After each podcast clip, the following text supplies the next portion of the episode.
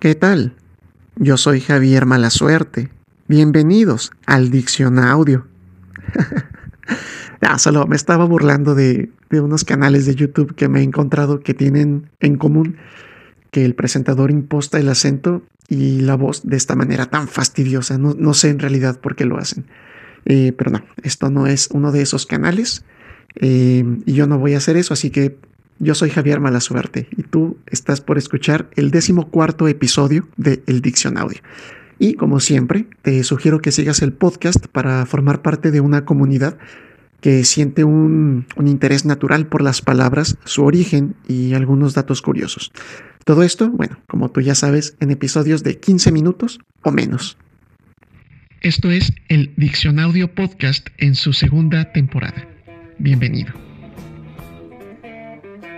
Y en esta ocasión el retraso para sacar otro episodio se debió a que, entre otras cosas, estuve haciendo un curso para perfeccionar mis habilidades a la hora de dibujar retratos. Creo que esto es algo que yo no había compartido, pero una de las cosas que más me gusta hacer es dibujar retratos.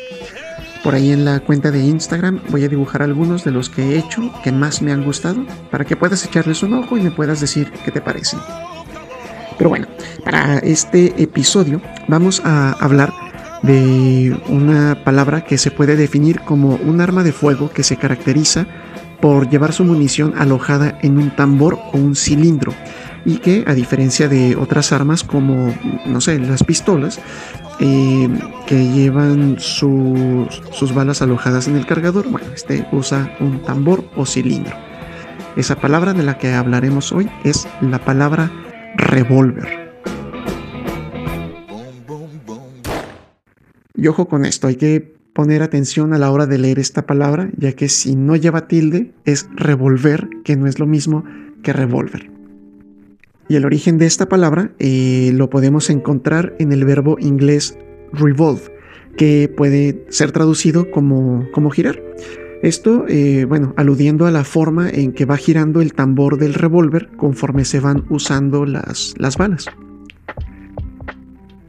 Y como parte de la historia del revólver hay, un detalle muy curioso para contar, y esto es que en el año 1833, un señor eh, italiano de nombre Francesco Antonio Brocu inventó el primer revólver con tambor y dos cañones, no uno, dos cañones y el rey Carlos Alberto de Saboya, al conocer el invento, quedó tan impresionado que le otorgó un premio a Brocu de 300 francos.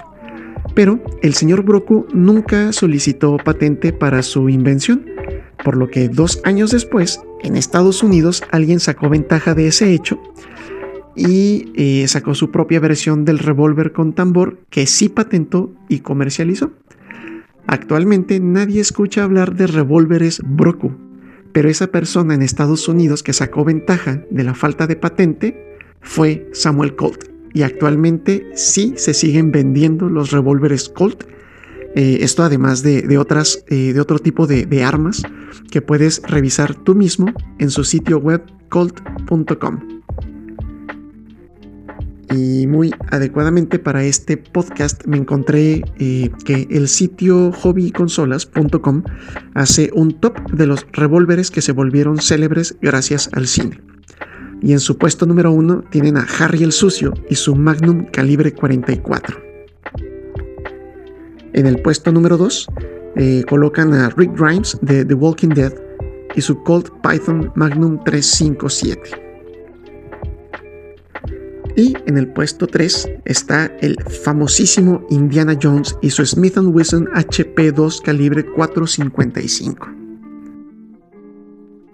Y para comenzar a despedir este episodio, yo te recomiendo un libro, algunas canciones y ninguna película relacionadas con la palabra revólver. A ver, digo que ninguna película porque al menos yo no conozco ninguna que valga la pena recomendar. Eh, he visto dos, una es la película Revolver, que es una película de serie B de bajo presupuesto. Y la otra es El hombre del revólver de oro, que es eh, una de las películas que forma parte de la saga de James Bond. Fue la segunda protagonizada por Roger Moore y desde mi punto de vista es malísima. Afortunadamente, esto no pasa con el libro que le dio título a esta película. Existe la novela eh, El hombre del revólver de oro, The Man with the Golden Gun, escrito por Ian Fleming, que bueno, resulta ser bastante entretenida. Eh, claro, esto dentro de los parámetros y al mismo nivel de otras novelas de espías escritas por Ian Fleming.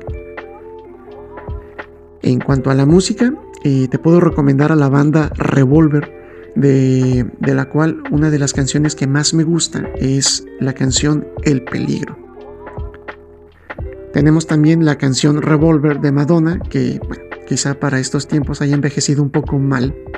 Y tenemos también el disco Revolver de The Beatles, que curiosamente entre la lista de canciones no incluye ninguna que lleve por título Revolver eh, tengo entendido que, este título se le, se le, asignó al disco al ver cómo giraba en el tornamesa. en los años 90, bueno, al ver cómo giraba el CD. Pero bueno, esto nos hace recordar que la palabra revolver eh, toma su, su origen del verbo revolve o to revolve, que es girar. Entonces, bueno, ahí está la, la, razón por la cual el disco Revolver, aunque no tiene relación con armas de fuego, eh, lleva, lleva este título. Y antes de que se termine el episodio, me gustaría agradecer al buen Matías Salomón, que desde Estados Unidos me escribió su duda de de dónde viene la palabra revólver. Y así como al buen Matías, a ti también te quiero agradecer por el favor de tu atención, por dedicarle un poco de tu tiempo a escuchar este contenido. De verdad, muchísimas gracias. Te repito mi nombre, yo soy Javier Malasuerte. Hasta la próxima.